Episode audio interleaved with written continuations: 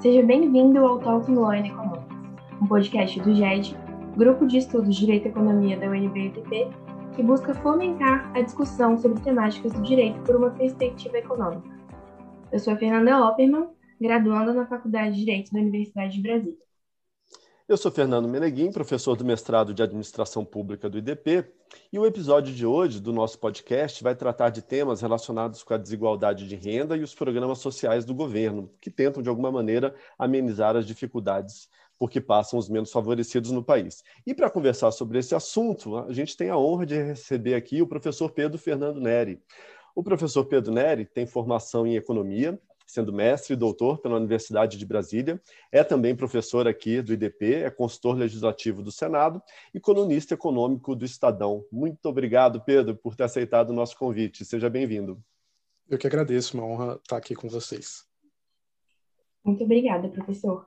E para começarmos, então, em sua coluna na Gazeta do Povo, no começo de 2019, o senhor disse que os gastos excessivos com a Previdência estariam canibalizando recursos da saúde, já que ambas as áreas compartilham a verba advinda das contribuições sociais.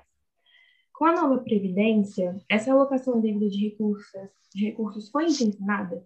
Podemos afirmar que a reforma em questão contribuiu para evitar um desastre ainda maior nesses tempos pandêmicos?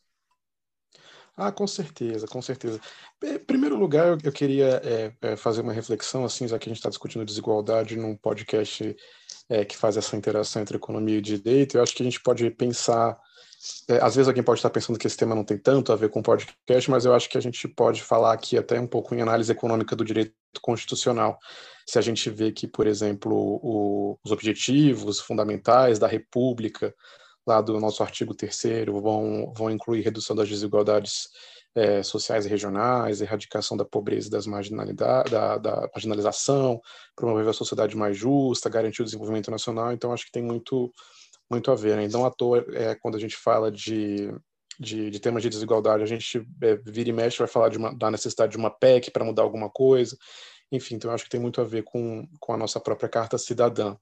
Agora, é, realmente a reforma da Previdência, ela teve uma, acho que o impacto dela é, é, vai ser difícil de, de avaliar porque teve essa questão inesperada do coronavírus, né? Se a gente olha, a reforma foi promulgada depois de todo aquele esforço de anos em novembro de 2019, que é justamente quando especula-se o vírus começou a surgir lá na China, né? Então, de concreto que a gente tem assim a reforma é, tem um impacto na, na União para as despesas primárias em 10 anos de uns 800 bilhões de reais, isso dá mais ou menos o que a gente é, é, é, na verdade, o, o quanto a gente gastou com auxílio emergencial já vai, já vai pegar boa parte dessa economia nos primeiros anos, então a gente pode especular também que sem a reforma da Previdência a gente não faria o auxílio emergencial, ou não conseguiria pagar um auxílio emergencial da mesma forma. Vamos lembrar que naquele momento de aprovação da reforma a gente estava com juros muito baixos, risco país mais baixo, tudo isso foi possibilitado por essa agenda de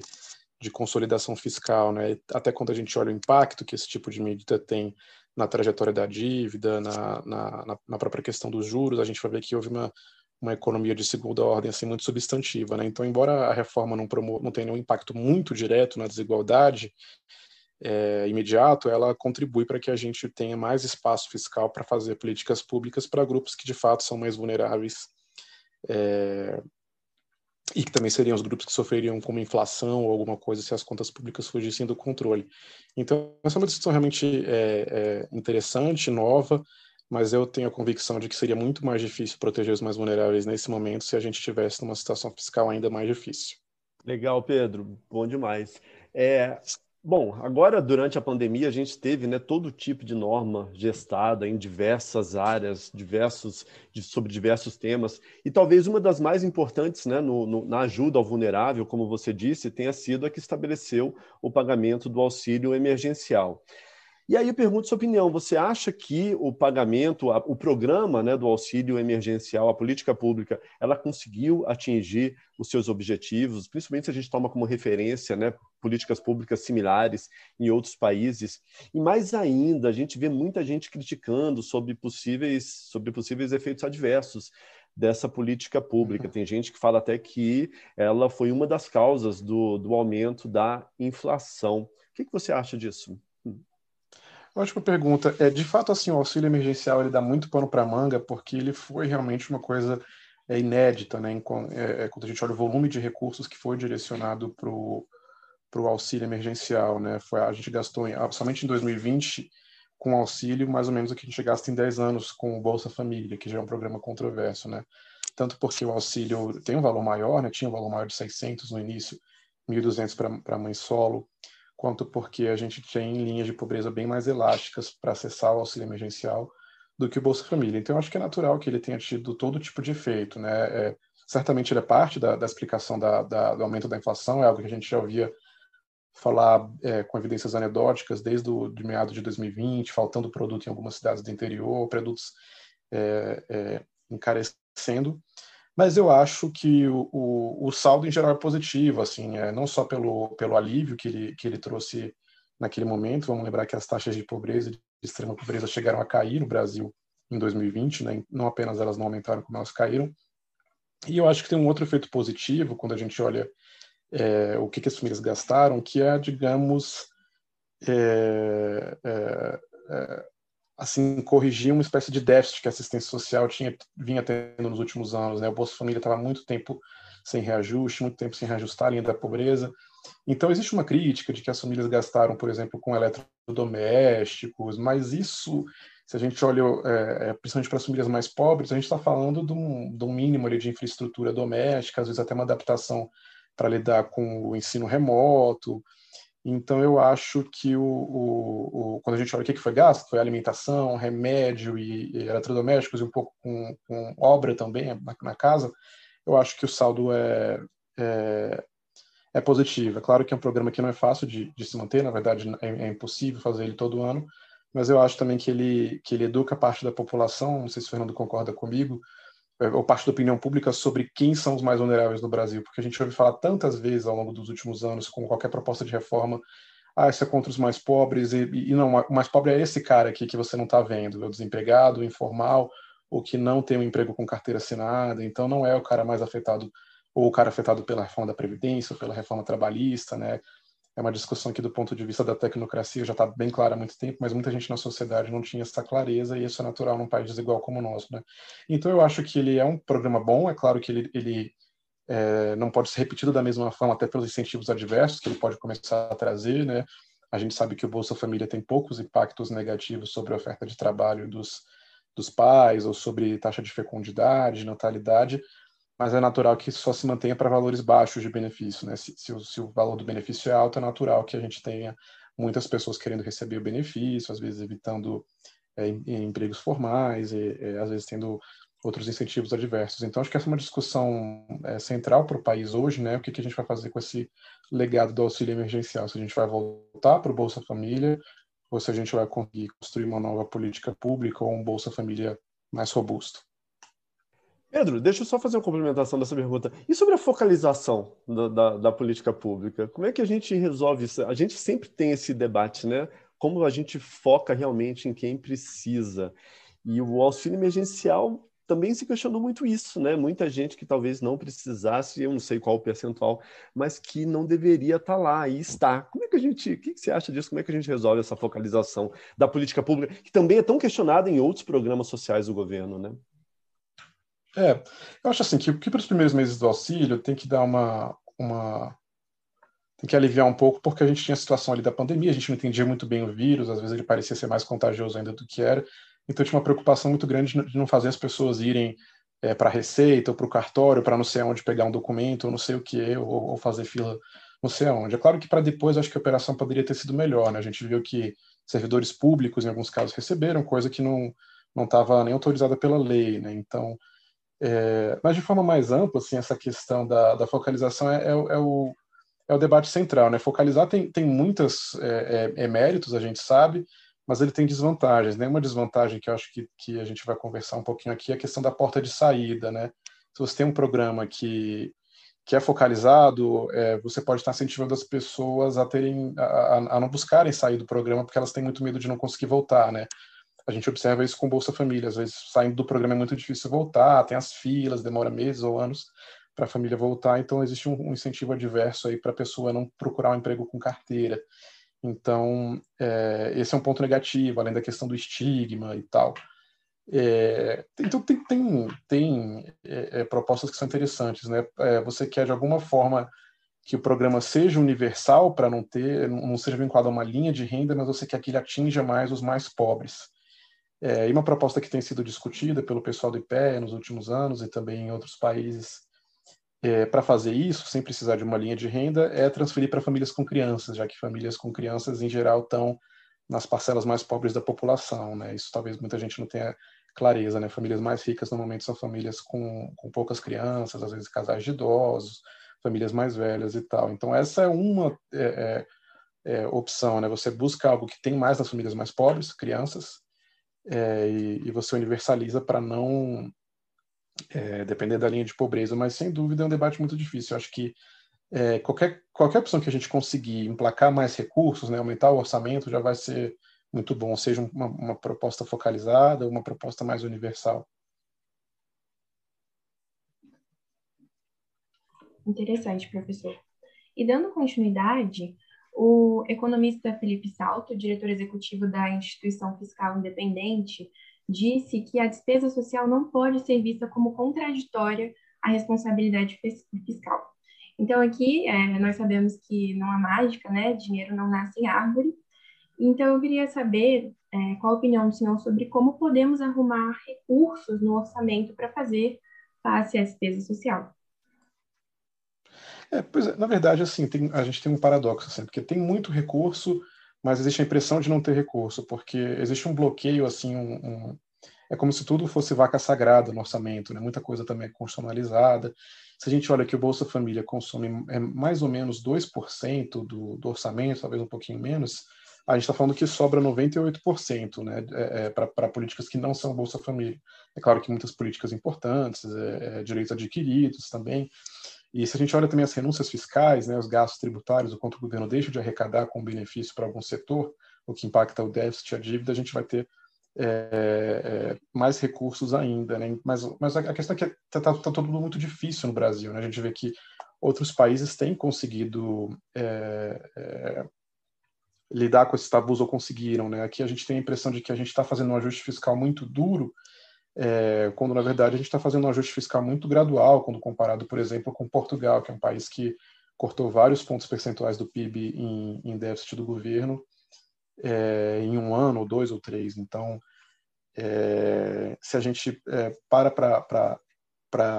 para olhar de forma mais desapaixonada o gasto público direto e indireto, as renúncias fiscais, o que, que vai para os mais ricos, o que, que vai para os mais pobres, eu acho que a gente pode achar assim a solução, mas o difícil é, é, realmente o lado político, o lado da narrativa. Mas a gente tem uma opção nova que talvez o, o, o Fernando possa falar melhor do que eu, que é a previsão agora na Constituição da, da avaliação de políticas públicas, né, que precisa de uma, uma, regulamentação por lei, mas existe agora a previsão de que toda política pública, todo órgão público tem que avaliar os, as suas políticas, né, então tem que avaliar os seus gastos ou as suas renúncias fiscais. Né, então eu tenho a esperança que se a gente conseguir fazer uma boa regulamentação disso, algumas questões que são mais claras para burocratas, para economistas, fiquem mais claras para o conjunto da sociedade, né? Quem se beneficia é, da política, para onde vai o, o, recurso, acho que é uma questão central e a avaliação de políticas públicas tem tudo para informar melhor é, esse debate, né? Lembrando que, para quem não sabe, Fernando liderou muito esse esforço em anos recentes no Brasil, é, especialmente dentro do, do Senado Federal, mas não só, e é o que a gente está engatinhando e a gente tem a expectativa agora de que haja um empurrão, né? Que a gente consiga. A gente fala tanto em ciência, respeito à ciência agora na questão da pandemia, da, das máscaras, da vacina, a gente tem que olhar também para a ciência agora, para a estatística, para a parte empírica, para discutir outras políticas públicas. Né? Vacinação é uma política pública. E se a gente tratasse todas as políticas públicas com a mesma seriedade? Né? Então é isso que o Fernando é, capitaneou por muito tempo e que a gente espera que agora engrene e ajude a gente a, a construir um país mais justo.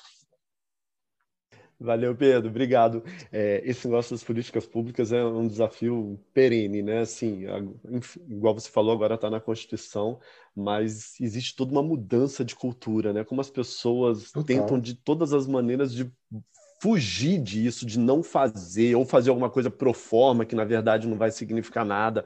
Mas, enfim, né, devagarzinho, né, mexendo um pouquinho nessa nossa matriz institucional, um dia a gente consegue tornar as avaliações ex ante, ex post, algo bem sério dentro do governo.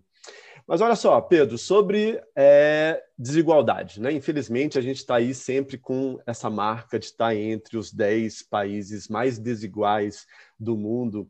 E juntando isso né, com toda a cifra gasta pelo, no auxílio emergencial, começou de novo a aparecer a discussão sobre um, um, programa antigo, né, que se já discute há bastante tempo lá no, no Senado, no Congresso, que é o programa de renda mínima. Né? Começou de novo a se discutir isso, como se implementa, será que vale a pena ou não? Aí a gente volta de novo né, na, na ideia da focalização uhum. da política pública, um programa de renda mínima para todo mundo é, tem sentido, não tem, e também como conciliar né, se esse programa de renda mínima fosse para frente, como conciliar com as, os programas, as políticas públicas assistenciais já existentes. O que, que, você acha disso, meu amigo? Eu estou passando umas é, perguntas complexas, né? Na hora que eu falo, não, eu fico essa... Gente.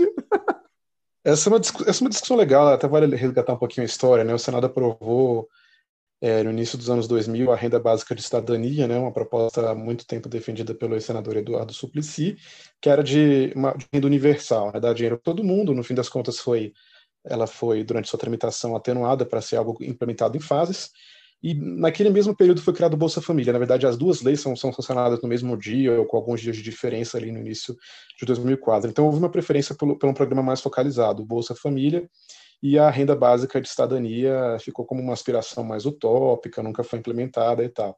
Então, mais modernamente, o que se tem discutido é a questão de uma renda universal infantil, uma maneira de você implementar isso aos poucos, colhendo é, vantagens é, de, de, não ter um programa é, focalizado. E acho que uma boa forma de responder como pagar é, é como provocação, assim, acho que é tentando cortar as outras rendas básicas que a gente tem, né? Se a gente olha para benefícios que são dados para variados setores, a gente pode imaginar ele como uma transferência de renda pelo governo, né?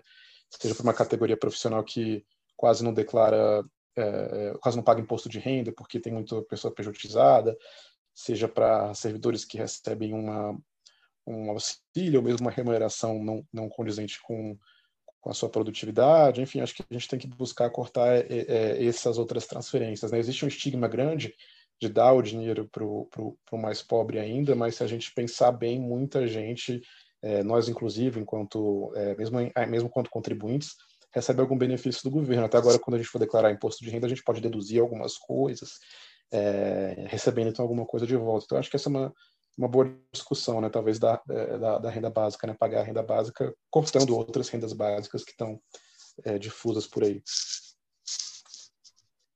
E mesmo se houvesse a coordenação dos programas assistenciais e a organização de todo o investimento social, como poderíamos alinhar um incentivo para que existissem portas de saída para os beneficiários desses programas, principalmente considerando a atual dificuldade de geração de emprego e o baixo nível educacional da população? É, é, essa é uma, uma, ótima discussão, né? Então, assim, o que, que a gente vê em outros países? Isso em inglês tem um nome legal para quem quiser pesquisar, que eu só aprendi recentemente, que é Activation. Aí, se você usar esse nome, você acha muita literatura sobre isso. A gente pode imaginar o valor do benefício se reduzindo aos poucos, é, então permitir que quem, quem, quem começa a trabalhar continue recebendo. A gente pode imaginar é, que esse, que esse ex-beneficiário tenha prioridade no reingresso, que é um medo que muita gente tem e se eu perder, é, eu, per, eu perco meu emprego? Como é que eu vou ficar sem nada?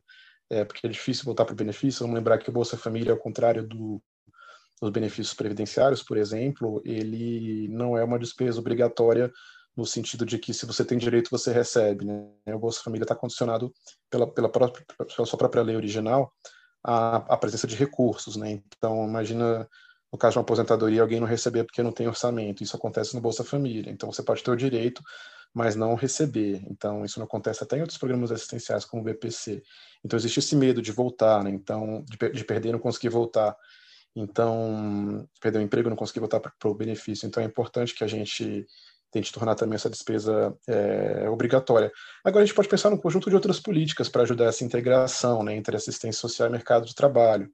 É, uma é talvez é, é, focalizar novas políticas de desoneração da folha de pagamento para esse público, né? Acho até que o, o, senador Álvaro Dias tem uma proposta nesse sentido de desonerar a folha de pagamento para a contratação de, de brasileiros no CAD único, que é o cadastro único para programas sociais. Então a gente, é, de fato, isso é muito difícil no mundo todo, é, mas existe um conjunto de, de, de experiências no sentido, digamos, de, de recompensar é, ou de, de, sei lá, é, aumentar os ganhos esperados ou diminuir as perdas esperadas com a saída do, do programa. É, legal, Pedro. Bom, eu sou suspeito para ficar discutindo esse tema. A gente poderia ficar aqui muito mais tempo é. para falar sobre isso. É, esses desafios todos, né, sobre essas políticas públicas é um assunto instigante, mas infelizmente a gente já chegou ao final do nosso tempo. O objetivo aqui é ser mais sucinto mesmo. De novo, agradecemos muito ao professor Pedro Neri pela disponibilidade, pela conversa, por todo o conteúdo compartilhado com a gente. E esperamos, Pedro, revendo em breve aqui em outras iniciativas do nosso grupo de estudos. Valeu demais. É só me chamar. Prazer estar com vocês hoje. Obrigado, Fernanda e Fernando. E caso você tenha gostado do nosso conteúdo, acompanhe nossas redes sociais. Estamos no Instagram como GEDUNBIDP e no LinkedIn como Grupo de Estudos em Direito e Economia. Até o próximo episódio.